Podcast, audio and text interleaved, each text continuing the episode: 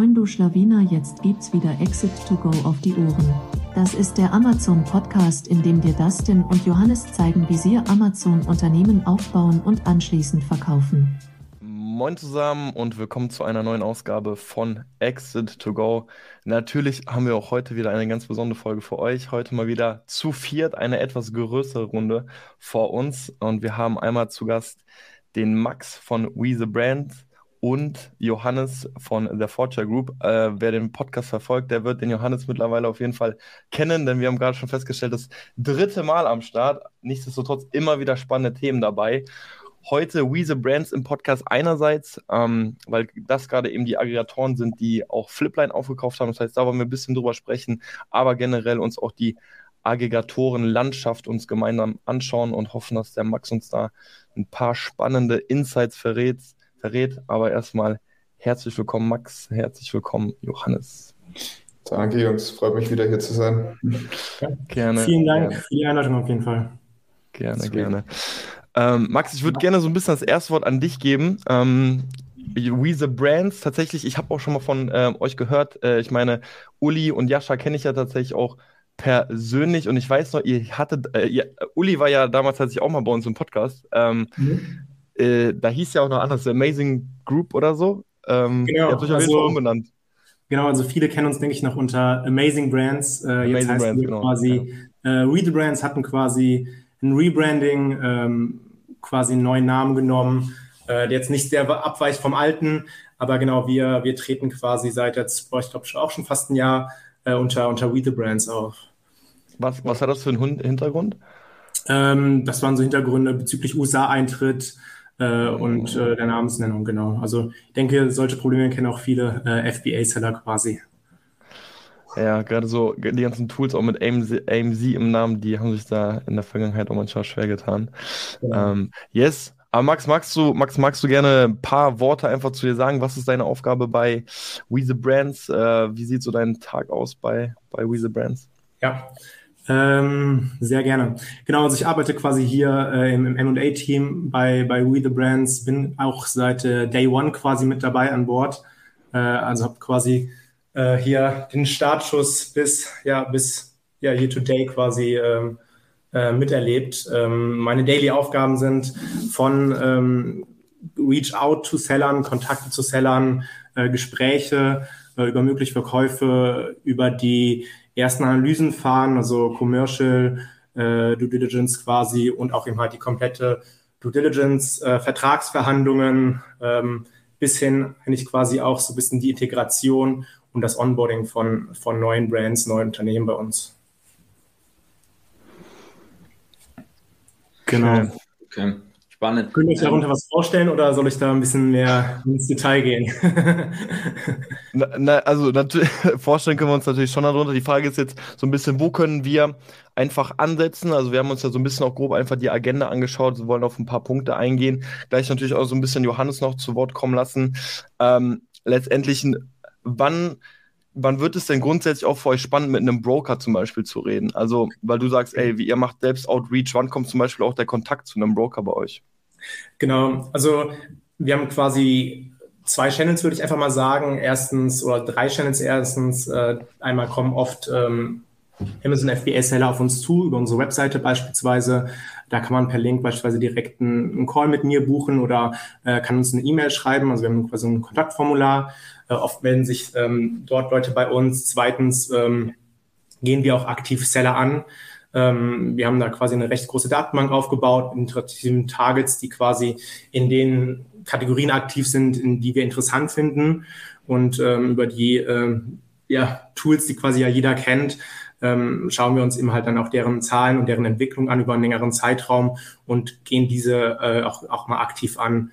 Und der dritte Channel ist quasi eigentlich der Broker, äh, also wie jetzt zum Beispiel der Fortier Group äh, beim Flipline-Deal, dass die aktiv auf uns zugekommen sind und gesagt haben, hey, ähm, wir haben hier ein, ein spannendes Target, ähm, was für euch sehr recht interessant ist, das zu euren ähm, ja, Kriterien quasi ähm, passt. Also man hat oft mit Brokern oder Broker kommen äh, oft auf einen zu und sagen, hey, ähm, was ist für euch interessant, nach was für Targets schaut ihr euch aus?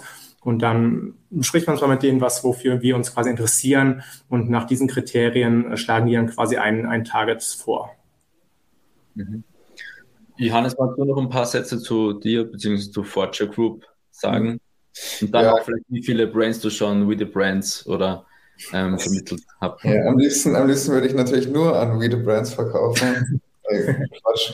Ähm, ja, ja, genau. Also äh, vielen Dank, dass ich äh, wieder dabei sein darf. Ähm, ich glaube, äh, der eine oder andere hat mich schon mal gehört, deswegen äh, mache ich es ganz kurz. Ähm, wir sind äh, eine, eine, irische äh, Investmentboutique, spezialisiert eben auf, auf E-Commerce-Deals im, im Small- und Mid-Cap-Bereich und, und da eben unter anderem auch auf Amazon FBA-Händler oder, oder D2C-Händler, mit denen wir zusammenarbeiten, um den Unternehmern dabei zu helfen, ihr Unternehmen äh, erfolgreich zu verkaufen und zum, sagen wir mal, höchstmöglichen äh, Gewinn zu verkaufen.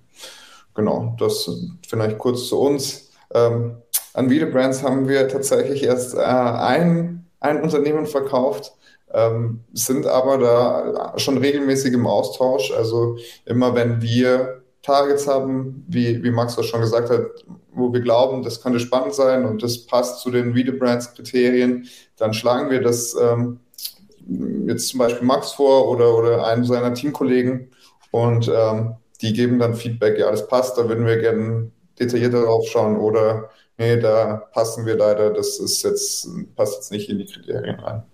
Hm. Wie, wie war denn das bei Flipline? Also Flipline ist, hat ja quasi eine beauftragte Forger Group und ihr schreibt dann 10, 20 Buyer, mögliche Buyers an, also zum Beispiel jetzt auch With Brands. Wie genau. ist es gegangen? Also gab es da irgendwelche? Ja, es sind, es sind ein bisschen mehr als 10, 20, also es geht so eher so Richtung 100 äh, bis 200, je nachdem, was für ein ähm, Unternehmen das auch ist, kann es noch größer werden. Ja? Also wenn das jetzt Unternehmen sind, die auch für Private Equity interessant sind, dann geht es dann auch gerne mal in so Richtung 500, 600.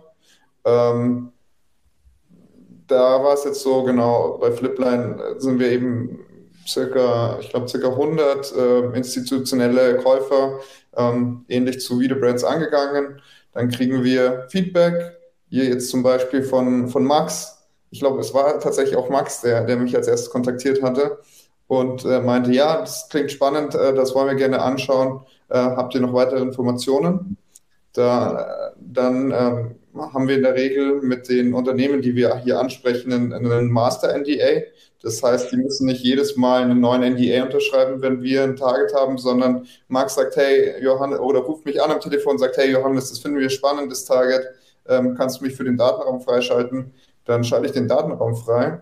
Und äh, genau, dann äh, hat Max den vollen Zugriff auf die ganzen Daten, die wir aufbereitet haben für Flipline, sowie ähm, die äh, Marketingmaterialien wie Teaser und äh, das Information Memorandum. Jetzt, jetzt habt ihr, Jetzt habt ihr beide schon quasi über, über Targets gesprochen. W wann wird denn ein Target per se jetzt mal erstmal interessant? Ich denke, We the Brands und The Fortune Group, ihr habt da sicherlich unterschiedliche Kennzahlen. Aber könnt ihr beide mal sagen, ab wann es eigentlich für euch interessant wird, mit einer Brand zusammenzuarbeiten oder sich die eben genauer anzuschauen? Fang gerne an, Max. Ja, ähm, also wir fokussieren uns quasi eigentlich aus, ähm, ausschließlich auf profitable äh, Amazon FBA-Unternehmen, die mindestens eine Historie von mindestens zwölf Monate haben. Also das ist schon das äußerste Mindestum quasi. Ähm, dann haben wir schon einen Fokus auf quasi Home and Kitchen mittlerweile, Sports, Outdoor, Baby, die Y-Tools, ähm, also quasi so auf so Nischen mit Evergreen-Produkten quasi. Mhm. Ähm, wir haben jetzt kein Kriterium irgendwie, dass die nur aus Deutschland kommen können, sondern das ist eigentlich so recht, recht egal. Ähm, genau, Margen sind halt interessant und mindestens sagen wir aktuell, dass die mindestens eine Million Euro Umsatz erzielt haben müssen. Ähm, das sind so, würde ich jetzt mal sagen, die, die groben Facts, die für uns wichtig sind. Natürlich ist Wachstum auch noch wichtig, ähm, aber das muss man sich, glaube ich, immer sehr im, im Detail anschauen, ähm, weil es quasi sehr unterschiedlich ist von, von, von Case zu Case. Ähm, worauf wir halt eigentlich hinaus wollen, wir wollen quasi ja Category Leaders kaufen. Also ähm, für uns sind die Anzahl der Bewertungen natürlich wichtig, weil ähm, ein Produkt mit 100 Reviews, ich glaube, das äh, wisst ihr auch, kann, kann jeder recht schnell launchen und erreichen. Und da muss man halt dann überlegen, ob es Sinn macht, überhaupt ein Unternehmen mit, äh, mit einer so einer Anzahl oder so einer Historie zu kaufen, äh, wenn man es ja quasi selber machen kann. Hm. Gibt es eine Mindestmarge oder so, die bei euch erfüllt werden muss? Äh, ja, mindestens 15 Prozent. Ist, okay. Haben sich diese Zahlen eigentlich in den letzten zwei, drei Jahren bei euch verändert oder seid ihr quasi gestartet und habt seitdem gesagt, hey, mindestens eine Mio oder habt ihr die Messlatte ähm, vielleicht? Genau, wir haben am Anfang haben wir sehr, äh, haben wir deutlich kleinere Targets gekauft. Also haben wir schon mit 100, 150 Euro Umsatz gestartet. Ähm, quasi haben wir da auch mal einen, ich glaube, ein Unternehmen gekauft. Das hatte, glaube ich, so knapp an die 100. Das hat halt eine Ase, ne? Und das ist halt dann, mhm. dann schon spannend, weil wenn man überlegt, wenn man dann zehn solche Asens hat, dann ist es halt schon äh, auch äh, Umsatz per, per SKU ist halt dann schon sehr spannend. Ähm, aber das mit der Marge, boah, also es, ich glaube jetzt gerade durch die wirtschaftliche Lage wird äh, deutlich mehr auf, auf, auf die Marge geschaut. Ähm, deswegen haben wir auch quasi diese Mindestmarge von 15 Prozent eingeführt. Ich glaube, zu den Hochzeiten von FBA ähm, ich glaube, da hat man selten mal eine Marge von, von 15 Prozent gesehen. Also da hat man, glaube ich, eigentlich immer deutlich höhere, über 20, wenn nicht so über 30 Prozent gesehen. Ähm, da war das, glaube ich, jetzt nicht so der äh, Hauptfokus, aber natürlich auch ein Fokus, wo man drauf geguckt hat. Hm, okay. Johannes, wie sieht es bei euch aus? Ja, es ist äh, tatsächlich ähnlich. Äh, wir sind natürlich dann ein bisschen breiter noch aufgestellt. Ähm, in welche Nischen das Ganze gehen kann, beziehungsweise ähm, was auch der Fokus äh, sein kann. Also es muss bei uns jetzt nicht ein Fokus auf, auf Amazon FBA haben oder auf Amazon per se, sondern es kann eben auch ein hundertprozentiger D2C-Store äh, sein. Ähm, aber von den, von den Nischen her ähnlich, also wo wir halt ähm, absolut die Finger lassen, sind ähm, komplizierte Elektronikprodukte, alles, was mit Waffen zu tun hat. Äh, Gibt es da auch größere Stores, äh, mit denen wir auch schon geredet haben, aber das ist natürlich auch nichts, was, was leicht verkäuflich ist. Alles, was mit verderblichen Produkten zu tun hat, weil da äh, ist die Käuferlandschaft sehr dünn. Und ähm, da ist auch die, ich sag mal, die Expertise, die dann benötigt wird, um zu verstehen, naja, ob ist das Produkt gut, ist, ist das gut verkäuflich am Ende dieser Store. Da, ähm, da muss man sich sehr, sehr tief dann in diese Unternehmen auch reindenken. Ja. Und ähm, was die Größenordnung angeht, ähm, fangen wir eigentlich immer ein bisschen größer an oder sagen wir auch den Unternehmen, mit denen wir zusammenarbeiten, ähm, es macht Sinn, ab einer Größenordnung von naja, also in der Regel eigentlich 5 Millionen. Es kommt bei Einzelfällen darauf an, dass es auch bei kleineren Unternehmen der Fall ist, wenn es jetzt ein sehr äh, lean aufgestellter FBA-Store ist, ähm, der quasi nicht viel Erklärungsbedarf bedürft und wo man halt auch weiß, da kann man sehr gut und schnell zusammenarbeiten. Das äh, hat einfach so ein bisschen den Hintergrund auch, dass wir auch äh, Success Fee mäßig bezahlt werden, aber auch einen Retainer nehmen und ähm, bei kleineren Unternehmen ist, ist natürlich dann immer die Diskussion groß, naja, wenn ihr jetzt einen Retainer nimmt von 2000, 5000 Euro im Monat, ähm, wie, wie soll ich das jetzt direkt bezahlen? Ja, und bei Unternehmen, die dann schon größer sind, bei denen spielt das nicht mehr so eine extreme Rolle. Ja. ja. Nee, macht, okay. macht, macht Sinn, gerade beim Broke. Ja, ja. Johnny? Das heißt, als, als Benchmark auch für uns eine Million mindestens Revenue und mindestens 15% Marge ähm, als für Agenturen. Genau. Ja. Mich würde jetzt tatsächlich interessieren, weil wir haben jetzt, wir haben ja auch schon mit ein paar Aggregatoren gesprochen und haben hier immer wieder mal so auch unterschiedliche Meinungen gehört. Jetzt haben wir auch nochmal zwei Experten hier sitzen, würde mich interessieren, wie ihr dazu steht.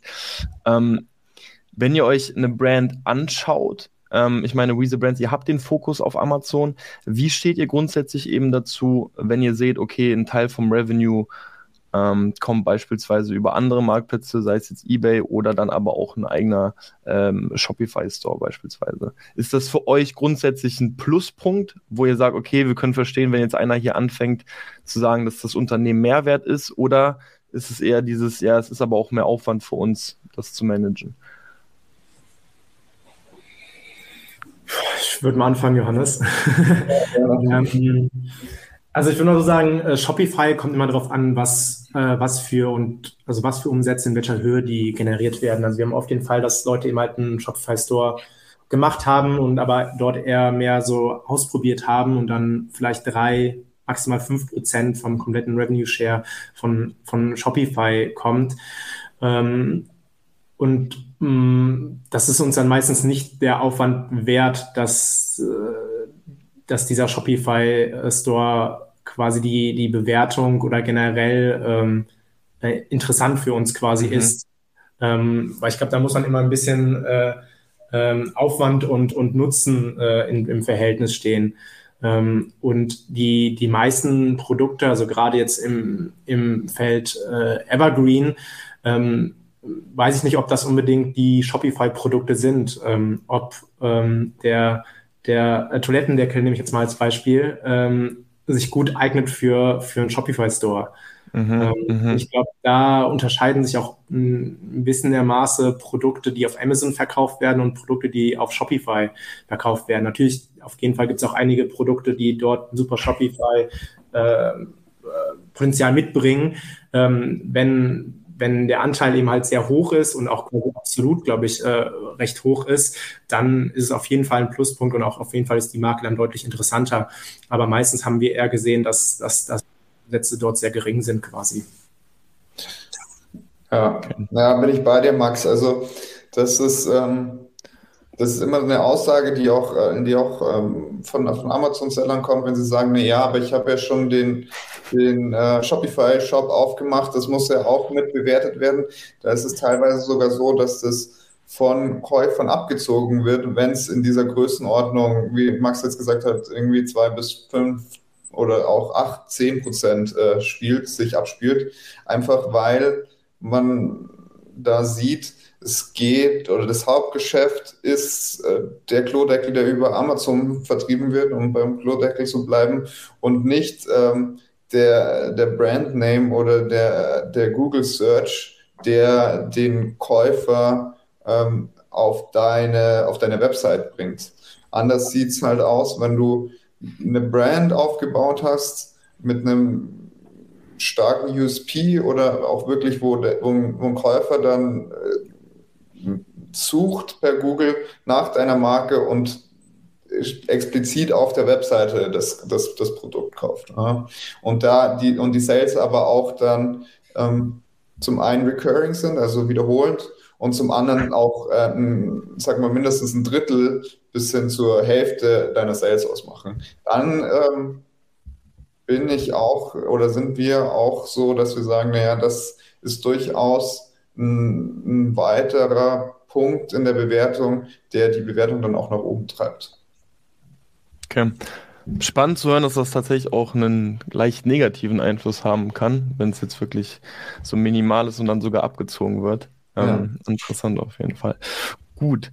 Ähm, jetzt mal angenommen, die, die Targets äh, von, von die, die Max jetzt zum Beispiel genannt hat, wurden so, werden so per se von einer Brand erfüllt. Also wir haben jetzt ja mal so ein Use Case, eine, eine Brand hat so eine Mio plus Umsatz ist tatsächlich auch so im, im Bereich Küchen, Haushaltsartikel, sicherlich viele FBA-Seller in dieser Nische, dementsprechend auch irgendwo Evergreen, ähm, die kommen auf euch zu ähm, und ihr schickt einen Letter of Intent, sage ich mal, raus. Ähm, der Seller guckt sich das ganze Ding an, äh, signed recht schnell und dann befindet man sich ja ziemlich schnell auch schon in der Due Diligence. Und da wollen wir jetzt ja auch nochmal so ein bisschen das Augenmerk drauf legen.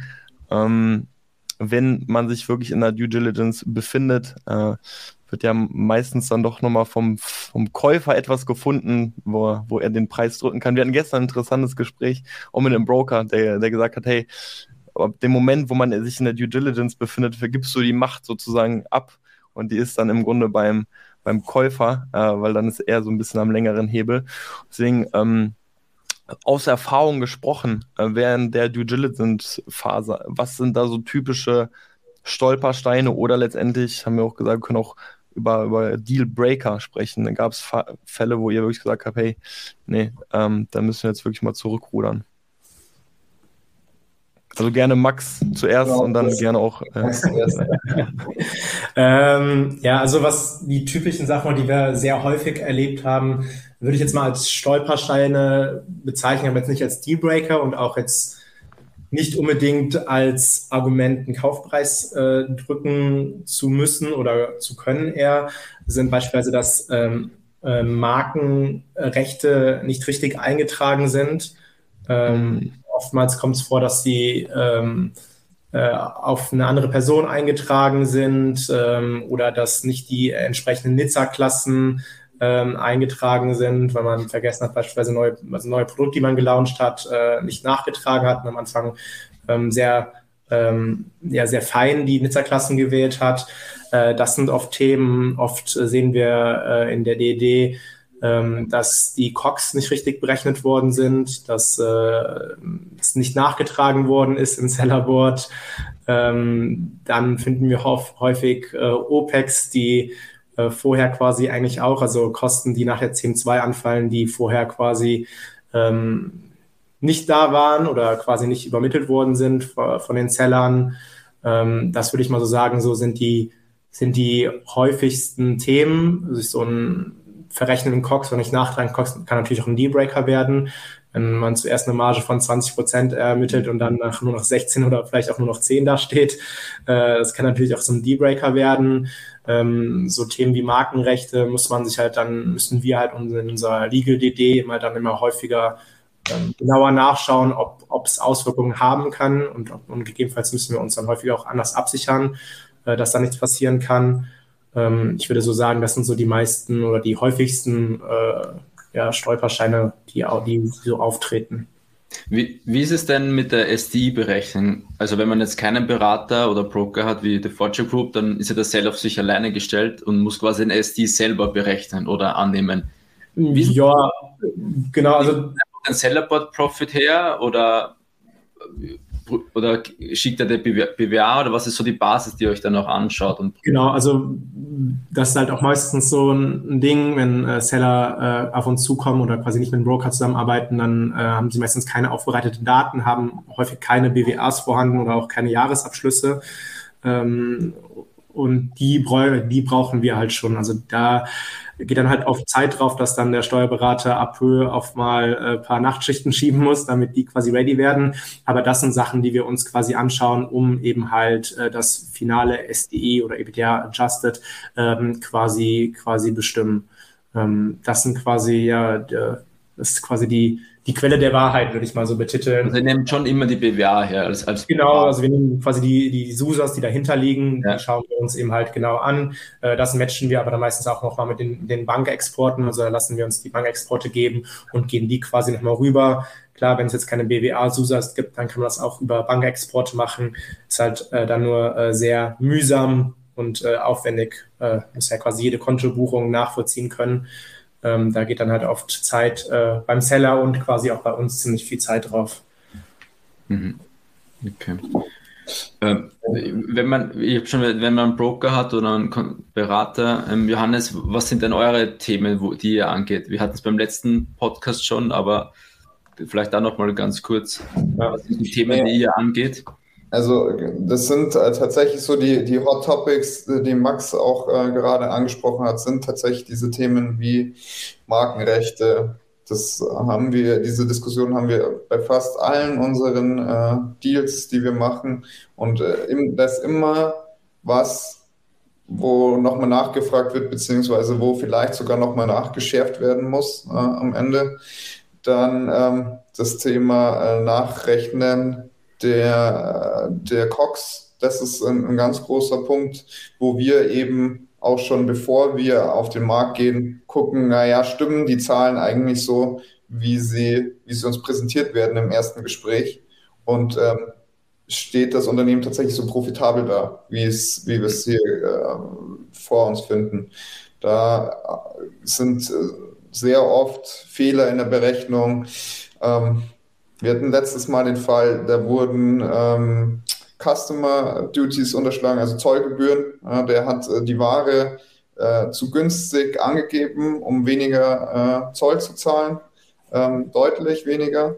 Und äh, das, ist, das ist natürlich dann auf zwei Seiten schwierig, weil es zum einen mal, mal Unterschlagung von diesen Zollgebühren sind. Na, das macht das äh, geht jetzt vielleicht nicht direkt ins Strafrechtliche rein, aber zumindest mal hier ins, ins Rechtliche, was, was Steuerzahlungen angeht. Und dann zum anderen, ähm, was die, was die Cox-Rechnung angeht. Also das war jetzt nicht groß ausschlaggebend, hat aber die insgesamte Marge nochmal um 2% verändert. Ne? Noch, also das, das sind Punkte, ähm, die, wir, die wir uns auch vorab an, an, anschauen, um einfach sicher zu gehen, dass ähm, so wenig wie möglich von diesen Hot Topics, ähm, die Max angesprochen hat, auch in der Due Diligence dann aufkommen.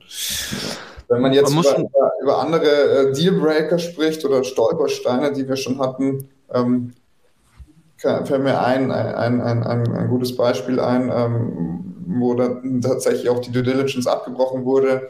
Ähm, da ging es um eine Marke im, im Home-Dekor-Bereich, die hat äh, Vasen und, und Wandschmuck hergestellt und unter anderem waren ihre Hauptseller oder die, ihre Topseller so Vasen, so Körperformen.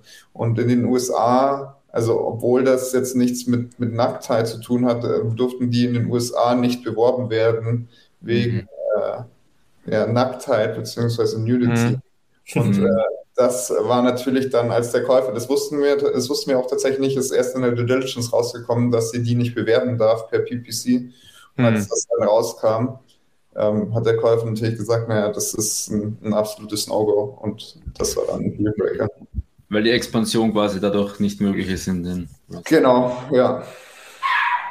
Man muss schon sagen, sehr spannend äh, zu hören, dass gerade diese Geschichte mit den Cox, mit dem falschen Bezugspreis eigentlich immer wieder auftaucht, wo man eigentlich denkt, so ich finde, so gerade als Amazon FBA ist ja klar, man hat einige Zahlen, aber man kann sie ja schon, es sind immer wieder die gleichen Zahlen, so, ne? Eigentlich müsste man sie ja doch dann parat haben, aber spannend zu hören, dass es dann doch immer das wieder ein Ding ist, wo es, wo es dran scheitert oder die nicht richtig gepflegt werden. Ein Ding, den, ein Punkt, den ich sehr spannend finde, ähm, wo tatsächlich nach dem Call wir uns auch nochmal, glaube ich, äh, ein, zwei Sachen anschauen müssen, sind die Nizza-Klassen, weil ich glaube auch, dass ganz, ganz viele eine Marke anmelden. Man hat ja drei Nizza-Klassen zu Beginn, die man mit anmelden darf. Häufig bleibt es ja aber gar nicht bei drei oder man meldet eine Marke an und weiß noch gar nicht so hundertprozentig, in welche Richtung es gehen soll. Manchmal macht man auch Schlenker mit, der, mit den Nischen. Ähm, Finde ich tatsächlich einen sehr, sehr guten Punkt. Ähm, jedes neue Produkt bedarf höchstwahrscheinlich auch einer neuen Nizza-Klasse, außer es ist jetzt irgendwie eine Variante oder so. Deswegen finde ich das tatsächlich auch nochmal ein äh, Punkt, den man vor äh, vielleicht auch Signing von, von einem LOI sich nochmal anschauen sollte. Wo bin ich denn überall mit, ähm, mit meiner Marke in welcher Nizza-Klasse vertreten? Ja, tatsächlich gut. Ich, vielleicht noch ein, ein Thema und zwar zur Dealstruktur. Ähm, bezüglich ähm, Asset Deal oder Share Deal. Ähm, die, die meisten Seller präferieren Share Deal, ähm, vermutlich aufgrund des ähm, steuerlichen Vorteils einfach. Wie schaut es denn auf der anderen Seite aus? Also natürlich, GmbH kaufen hat mehr Risiko als jetzt nur eine Marke, aber wie flexibel seid ihr da jetzt auch auf, auf Aufkäufer aus und auch wegen Due Diligence? Das wird dann auch ein externer wahrscheinlich machen und braucht länger. Wie sind da eure ähm, Meinung dazu, Asset, Asset Deal oder Share Deal? Genau.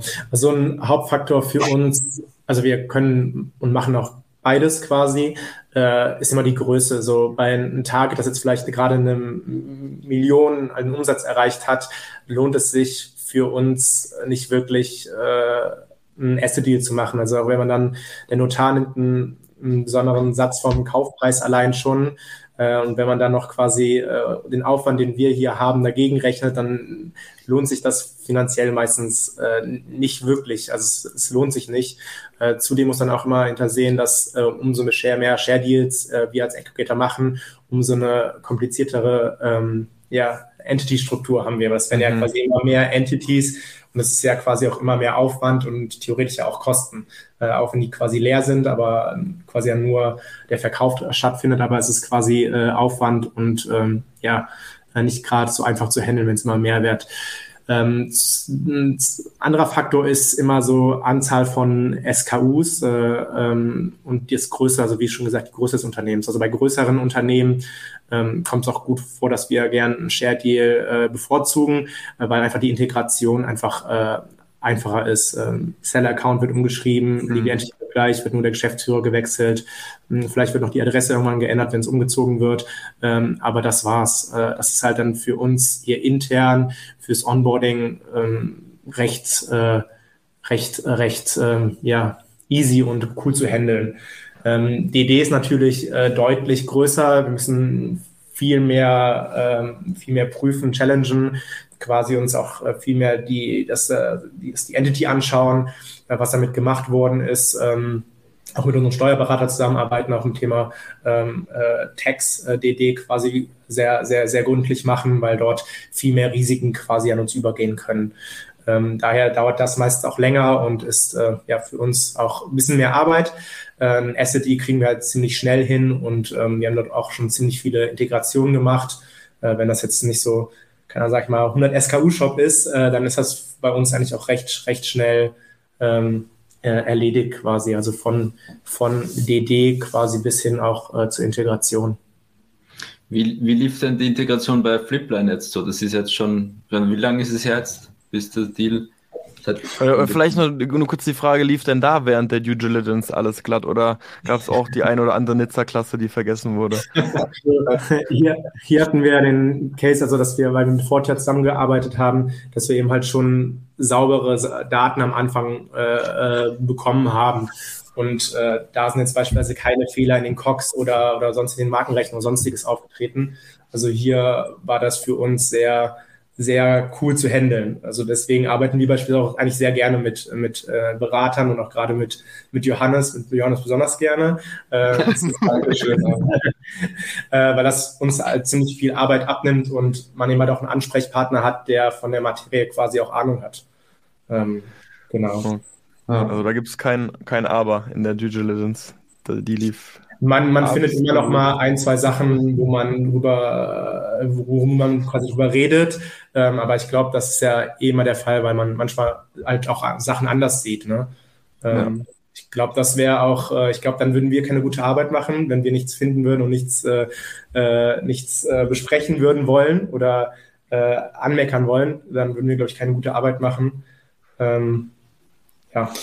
Ja, ja, das ist genau. Aber das ist, das ist genau auch einer der, der, der Hauptmehrwerte, den, die wir ja auch als, als Berater bringen, äh, indem wir dann solche Kommentare oder auch Findings, die von, vom Käufer kommen, dann auch äh, analysieren und, und quantifizieren können, ja, was das auch monetär heißt. Ähm, ist, dies, ist es ein, ein berechtigtes Argument oder ist es unberechtigt? Ne, kann man, kann man, ähm, kann man da jetzt äh, so dagegen steuern, dass es äh, sich monetär nicht auswirkt oder wenn es sich auswirkt, wie, wie äh, oder wie merkt es sich aus quasi monetär und was ähm, was, was sind die nächsten Schritte? Ne? Wie, wie, kann, wie kann man, wenn es ein Problem ist, äh, zum Beispiel jetzt mit den Nizza-Klassen, wie kann man schnellstmöglich beheben? Ähm, kann, man, kann man gegebenenfalls auch, ähm, was wir hatten während der Due Diligence, äh, Max, war, war eine SKU, SKU die, ähm, die dann so ein bisschen äh, ein gerichtliches Problem hatte, die, die dann bei Amazon gesperrt war. Und ähm, die dann, wie man dann damit umgeht, ähm, also die tatsächlich unberechtigt gesperrt war, so muss man es eigentlich sagen, ähm, und äh, wie man dann mit dem, mit dem Kaufpreis, der quasi auf diese SKU allokiert ist, umgeht. und dass man, dass man da eine kreative Lösung findet. Hier zum Beispiel haben wir einfach so ein, so ein, wie so ein Holdback gemacht. Also es ist ein Teil des Kaufpreises ein bisschen einbehalten worden für die Zeit, bis mhm. die SKU wieder freigeschalten wird. Und äh, das gleiche gilt für, auch für das Inventar einfach um den Käufer auf der einen Seite abzusichern, aber auch um den Verkäufer abzusichern, dass er das Geld, äh, wenn alles gut geht, auch bekommt. Anstelle, dass man sagt, naja, man lässt den Deal wegen, wegen so einer Kleinigkeit in Anführungsstrichen platzen. Ja. Hm. Max, ich weiß nicht, wie sehr du in der Post-Merger-Integration eingebunden bist, aber der, der Deal jetzt mit Flipline, ist das soweit bei euch durch? Also wie, wie lange dauert auch so eine Anbindung intern von den Operations und ich weiß, du kannst keine Zahlen sagen, aber ähm, also läuft ja. da alles der Plan nach oder geht da dann auch nochmal was schief so bei der, mhm. bei der Also klar, wir haben quasi, da steht quasi ein Workflow hinter, wie das quasi abläuft. Also quasi dann auch Unterschiede zwischen Asset Deal und, und Share Deal. Ähm, hier hatten wir eigentlich, äh, ich würde sagen, eine recht gute und flüssige Integration. Ähm, lag auch daran, dass die, äh, dass, äh, dass die beiden, also dass äh, Simon und Vincent eben halt auch recht gute äh, Workflows aufgesetzt hatten, also dass die auch Prozesse aufgesetzt hatten in ihren Unternehmen ähm, die dort äh, ja die gut gelaufen sind, die quasi dann wir einfach nur quasi übernehmen konnten und dort weitermachen könnten und quasi unsere Mitarbeiter nicht so lange gebraucht haben, um um sich quasi äh, in die Brand einarbeiten zu können. Ähm, zudem ist auch so der Fall, dass wir ähm, schon in der finalen Phase, würde ich sagen, schon, schon die ersten Verantwortlichen aus unserem Marketplace-Team oder Brand-Management-Team quasi äh, mit, mit der neuen äh, Brand quasi ähm, vertraut machen, quasi auch schon so Experten-Calls kurz vor Signing haben, wo sie sich so ein bisschen mit der Brand äh, einarbeiten können, quasi an die Gründer oder Inhaber quasi schon gezielt Fragen stellen können, ähm, um, um schon quasi ready zu sein, wenn, wenn quasi die Unterschrift gesetzt wird und dann quasi der Account beziehungsweise das Unternehmen übernommen wird ähm, können. Ähm, ich sag mal so, äh, bei, bei einer Brand von äh, vielleicht drei, drei SKUs mit einem mit äh, Asset Deal, wo wir dann quasi Listings übertragen in unseren Account, da glaube ich, können schon so zwei, drei Wochen kann das schon alles, alles ready sein. Ähm, beim Share Deal ist man halt oft auch Sachen äh, angewiesen von beispielsweise ein Handelsregister, bis dort alles eingetragen ist, kann man halt erst einzelne Schritte eingehen. Äh, wenn man beispielsweise jetzt nicht unbedingt die Läger übernimmt, also beim Share Deal übernimmt man sie ja, äh, aber wenn die Läger nicht übernimmt, dann müssen dort erst auch die Ware abverkauft werden oder die Ware rübergeschippt werden ins andere Lager. Also man ist häufig äh, von, von, ja, von, von anderen äh, Unternehmen, von anderen Personen abhängig, bis man die final abschließen könnte. Aber ähm, sonst würde ich sagen, jetzt die Flipline waren wir, glaube ich, recht schnell. Ähm, wir hatten ja hier quasi, ja doch, ich würde so sagen, einen Monat vielleicht, max. Also klar hat man nochmal nachträglich ein, zwei Rückfragen, ähm, aber ja. ich kann, mir auch sehr gut vorstellen, also mittlerweile habt ihr wahrscheinlich auch einfach jedes Learning einmal durchgemacht, oder? So in den letzten zwei Jahren, also da ist ja häufig einfach so, okay, ah, da reagiert Amazon so und so und jetzt müssen, wissen wir, müssen wir das und das machen. Das kann ich mir vorstellen, gerade als dieses Aggregatoren-Game ja doch so ein bisschen aufkam, dass viele da erstmalig vor irgendeiner Herausforderung standen, wo man gar nicht wusste, wie man wirklich agieren soll. Ja, da hat man in der Zeit hat man sehr, sehr, sehr viel gelernt, würde ich mal sagen, und halt auch ähm, oft äh, am, Anfang wurden vielleicht auch oft mal an manche Sachen nicht gedacht, wo man dann eben halt neue Learnings draus gezogen hat, ne, weil es äh, dann oft doch komplexer ist und als man denkt und ähm, oft ist ja auch so der Sache, dass vielleicht der Seller nicht unbedingt eine Sache denkt oder eine Sache vergisst und die dann erst irgendwann einen Monat später bei uns, bei uns hochploppt, äh, dass die Information uns vielleicht jetzt hier noch fehlt. Ja. True. Ja, auch so ein bisschen vielleicht, um, um dazu ergänzend noch zu sagen, was auch so ein bisschen die Qualität der, der Due Diligence angeht, hat sich da auch einiges getan.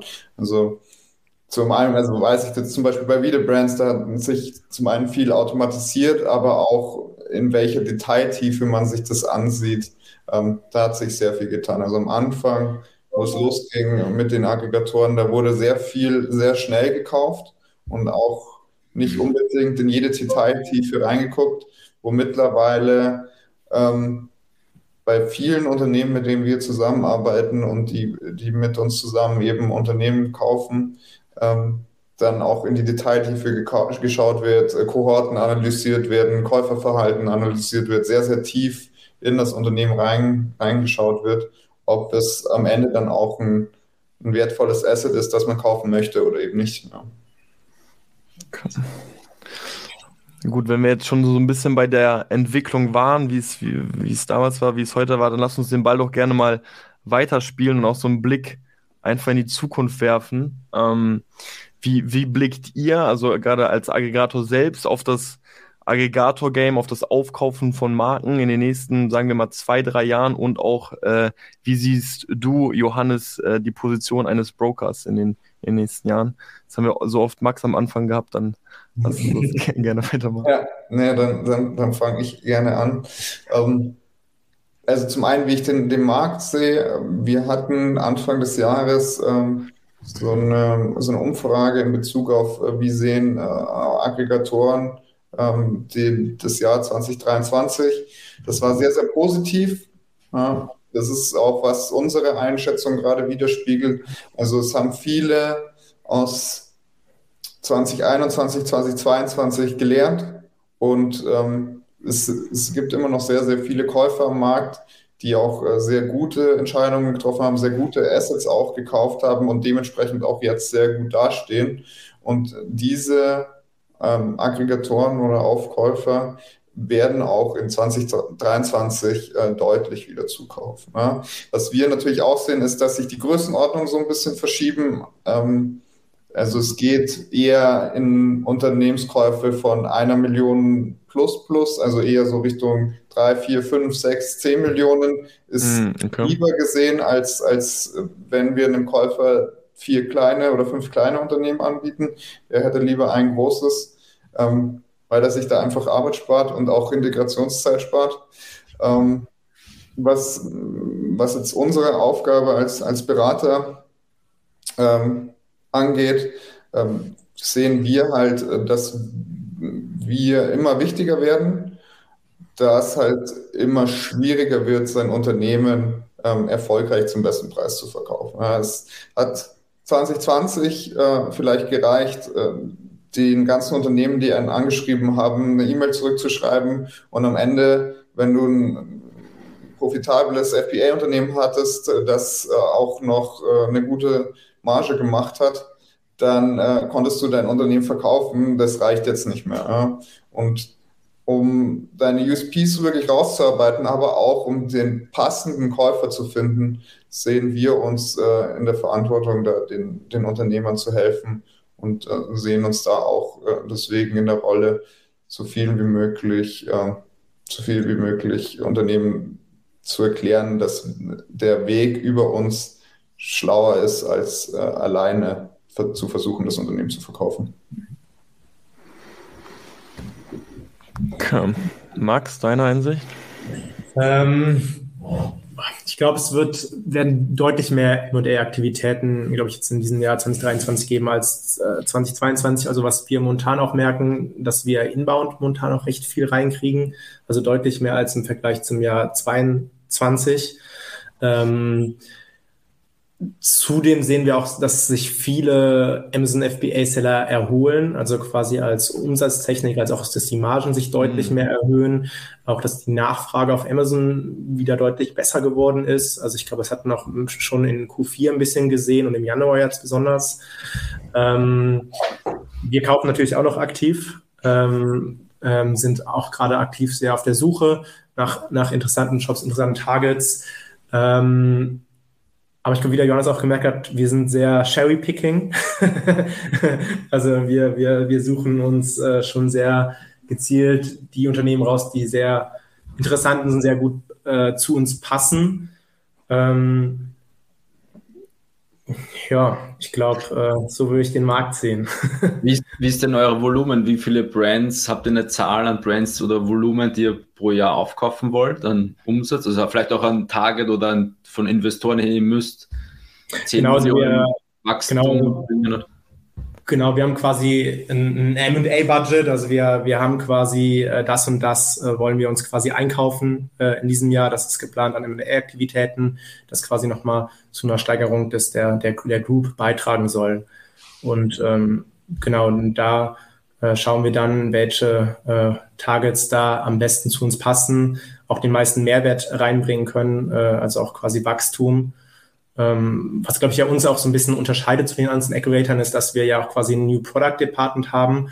Also wir wachsen jetzt nicht nur durch M&A-Aktivitäten, also durch Aufkäufe von neuen Unternehmen und vielleicht auch durch die Steigerung dieser Unternehmen, also das Existing Portfolio, sondern wir entwickeln quasi auch neue Produkte, mm. wir entwickeln Produkte weiter, ähm, innerhalb der aufgekauften Marken, die wir quasi aufgekauft haben. Mhm. Und ähm, da hat quasi, glaube ich, das hat der, hat der Ford ja auch recht schnell gemerkt, dass quasi da Flipline recht gut zu uns passt, ähm, weil die quasi in der Vorbereitung ja da auch schon was vorbereitet hatten, äh, wo sie quasi gesagt haben, hey, dabei sind jetzt noch XY Produkte ähm, mit einem mit ein, ja, mit einem Forecast quasi, äh, den die uns quasi damals äh, ja in dem äh, Voranwendungen, was die uns zur Verfügung gestellt haben, quasi präsentiert haben. Genau. Ja. Das ähm, catcht noch mal ein bisschen, wenn man schon ein paar Vorbereitungen, was Produkte angeht hat. Ja, ja nee, absolut. Da, da war wieder Branson ein sehr guter Käufer und äh, auch sehr zuversichtlich, dass, äh, dass das Unternehmen da erfolgreich weitergeführt wird und auch die, die Produkte, die noch in der Pipeline waren, äh, erfolgreich ge gelauncht werden. Das war auch einer der Hauptkriterien ähm, von äh, Vincent und Simon, äh, um ihre, ihr Unternehmen, ihre Marke an, an Reader Brands zu verkaufen. Also weil die unbedingt wollten, dass die Produkte auch gelauncht werden und das dann irgendwie im Earnout berücksichtigt wurde, oder? Genau, genau. Aber sowas wird dann auch nur in einem Earnout später, oder? Also das kann man jetzt nicht sagen, dass, dass man da jetzt irgendwie was krass drauf berechnet, oder? Das Max, das, das musst du sagen. Das, das wäre ja spannend, weil sonst könnte ja jemand kommen, ich habe noch hier zehn Produktideen, ja, habe also, einen super Forecast. Also das, das sagt ja eh jeder zweiter Seller, äh, der quasi Die Marke hat nur Potenzial, ja. Das genau, ich habe hier noch drei, drei Produkte ready entwickelt äh, und äh, die, die, werden, die werden der Hammer quasi. also ich würde sagen, dass wir es quasi auch ähm, sehr stark gechallenged haben, also quasi die äh, New Produkte wurden, hatten eine, quasi eine extra DD quasi bei uns, wo, ah, okay. wo quasi unser Team, unser New Product Team da quasi drauf äh, war und sich diese Produkte quasi sehr, sehr intensiv quasi angeschaut hat. Ähm, was man aber auch sagen muss, dass in den Forecast, den äh, quasi das Forza uns geliefert hat, ähm, dort die ersten beiden Monate, also der war halt schon was länger aufgestanden, da waren auch Produkte, die quasi jetzt schon ein paar Monate live waren, dass äh, das sehr exakt gekommen ist. Ne? Also das mhm. war jetzt schon nicht irgendwo aus dem Himmel gegriffen. Ähm, aber ich denke, wir, also es kann halt jeder sehr viel erzählen und ähm, ja, ja. wir würden jetzt nicht mehr zahlen oder einen höheren Multiple zahlen, nur weil jetzt einer sagt, äh, er hat hier zwei äh, neue Produkte. Ähm, man muss ja auch so sehen, dass wenn wir jetzt quasi wir übernehmen ja auch den Warenbestand. Ähm, wir zahlen ja quasi jetzt eine Ware, die jetzt quasi von Listing, das noch nicht live ist, und gehen ja damit auch schon ein mhm. sehr hohes Risiko ein. Also man, glaube ich, könnte es vielleicht auch eher so sehen, dass wir die Ware, die, äh, die quasi übernommen wird, die von Listing, das noch nicht live ist, noch erst dann bezahlen würden, wenn die Produkte jetzt überhaupt verkaufen. Weil mhm. wir gehen ja ein viel höheres Risiko ein, als der Seller ein Risiko hat. Ja, stimmt. Ich muss sagen, ich finde das einen ganz, ganz spannenden Punkt, weil ich glaube auch, dass, also was wir so ein bisschen rausholen, viele FBA-Seller haben ein sehr kleines Team und die müssen natürlich irgendwann spielen mit dem Gedanken, okay, fangen wir jetzt eher an, auch irgendwo ein anderes Spiel zu spielen im Sinne von, okay, wir brauchen Leute, die auch einfach anfangen zu managen, weil das Portfolio einfach irgendwann viel zu groß wird. Ich glaube, einige haben wirklich viele Ideen auch noch, arbeiten sie aber auch nicht aus aufgrund einfach dieser fehlenden Zeit und manchmal auch nicht so wirklich der Wille oder die Bereitschaft, Leu neue Leute einzustellen. Ich meine, bei uns ist ja zum Beispiel auch so, dass Johannes und ich eigentlich alles zu zweit machen ähm, und die Ideen sind auch da. Und dann ist ja, gerade dann ist auch so ein Aggregator so ein spannender Punkt, wo man sagen kann, hey, so, wir haben noch Ideen, okay, ihr, wollt jetzt vielleicht nicht direkt in einem Multiple, in Multiple per se upfront berechnen, aber in einem Earnout da eine faire Struktur zu finden, kann natürlich ein super Konstrukt hinten raus werden, dann irgendwie doch noch gemeinsam zu wachsen, beziehungsweise von dem Wachstum ja auch noch dann doch noch zu profitieren. Ähm, deswegen so gerade denke ich an alle FBA-Seller nie irgendwie auch aufhören, Produkte zu suchen. So am Ende des Tages ist das lange, lange Zeit der, der, der größte Hebel, den man im, im Amazon-Geschäft hat. Das hören wir halt auch immer wieder. Ne? Ja, ja das, ich glaube, das kann man, das kann man aber jedem nur raten, nicht nur nicht neue Produkte zu suchen, sondern auch während dem Verkaufsprozess nicht aufhören, an dem Unternehmen zu arbeiten. Mhm.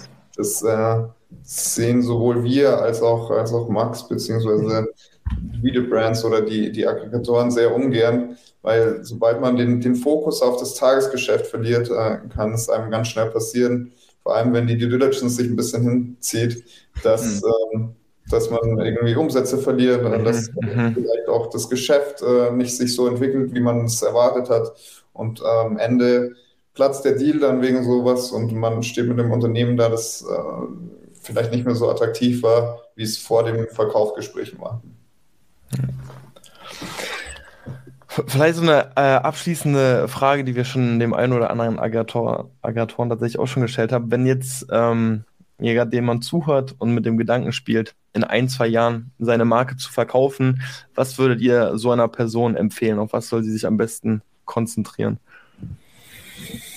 Boah, schwierige Frage. Also ich glaube, das Wichtigste immer oder das, was häufig ähm, oder was wir auch häufig sehen, was FBA-Seller häufig vergessen, dass sie immer neue Sachen anfangen und sich nicht auf, auf ihr bestehendes Portfolio oder auf ihre bestehenden Marktplätze konzentrieren. Also wir haben oft den Fall, dass Seller recht früh andere Marktplätze anvisieren äh, und irgendwie den Fokus auf, also recht schnell Pan-EU gehen äh, oder in die USA gehen wollen, bevor sie in Deutschland äh, richtig gut platziert sind. Ja, alles Punkte, die gerade auf uns. Wir lachen gerade, weil das genau.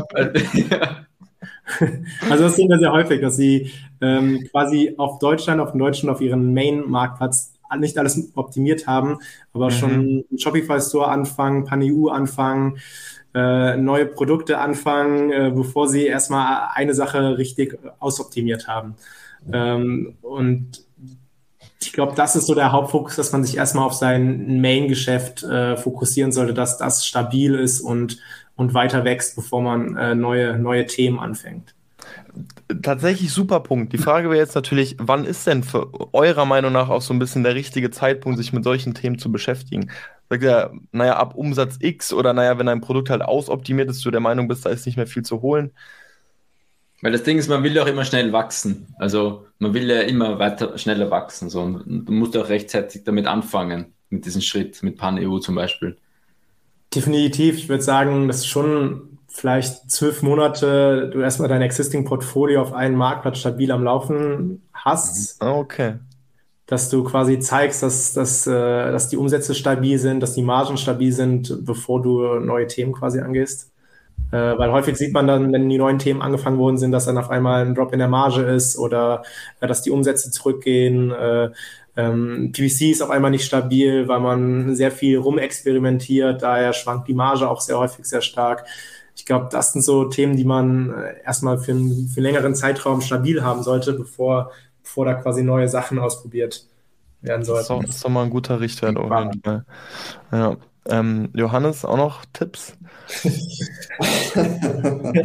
ähm, naja, also mein, mein Haupttipp ist natürlich, wenn man, wenn man sich äh, überlegt äh, zu verkaufen, auch gerne schon im Vornherein das Gespräch mit, mit uns äh, oder mit einem anderen Berater suchen, ähm, um halt äh, zu verstehen, wie kann der Berater schon vor dem Verkauf äh, eventuell unterstützen, das Unternehmen exit ready zu machen, also verkaufsfertig. Da gibt es ja auch ähm, gewisse Hebel, die man, die man eventuell zusammen ansprechen kann, beziehungsweise auch Punkte, die man zusammen mit einem Berater nochmal challengen kann und äh, gegebenenfalls dann einen Plan aufstellt, wie man diese optimiert, um dann in perspektivisch drei, sechs, zwölf Monaten gemeinsam ähm, den, den Deal zu launchen und das Unternehmen äh, zum Verkauf am Markt anzubieten. Ähm, ja, das, das wäre das wär so mein Hauptpunkt. Ähm, was aber auch ähm, ein Punkt ist, wie, wie Max ihn eben gerade angesprochen ist, dass man sich nicht auf zu viele Dinge fokussieren sollte, sondern tatsächlich versuchen sollte, sein, sein Portfolio ähm, sehr lean und, und seine Brand auch sehr sauber und strikt zu halten, was äh, die Kategorie angeht und ähm, auch sich darauf fokussieren, mit dem man angefangen hat. Und das ist, wenn es jetzt ein Amazon FBA Store ist, dann, dann sollte es auch Amazon bleiben und wenn man expandiert, dann eher versucht, auf andere Amazon-Marktplätze erst zu gehen, bevor man anfängt, äh, Otto, Real, ähm, Walmart äh, zu versuchen, sondern lieber Amazon, PanEU, US zu machen. Mhm. Perfekt. Ja, guter Punkt tatsächlich nochmal zum Schluss mit sich auf Kategorien auch konzentrieren. Auch immer wieder eine Diskussion bei uns, wo wir uns fragen, passt das noch zur Marke, passt das nicht zur Marke? Das ist natürlich immer so ein schmaler Grad. Ne? Wir bauen eine Brand auf, so eine Willst Brand. du ein Evergreen bauen oder eine, eine Brand? Ja, ja aber und dann hast du die Zahlen von Amazon in einem anderen Markt. Ja, aber da können wir auch super Produkte launchen. Das ist natürlich immer eine heiße Diskussion. Ja. Aber guter Punkt. Perfekt.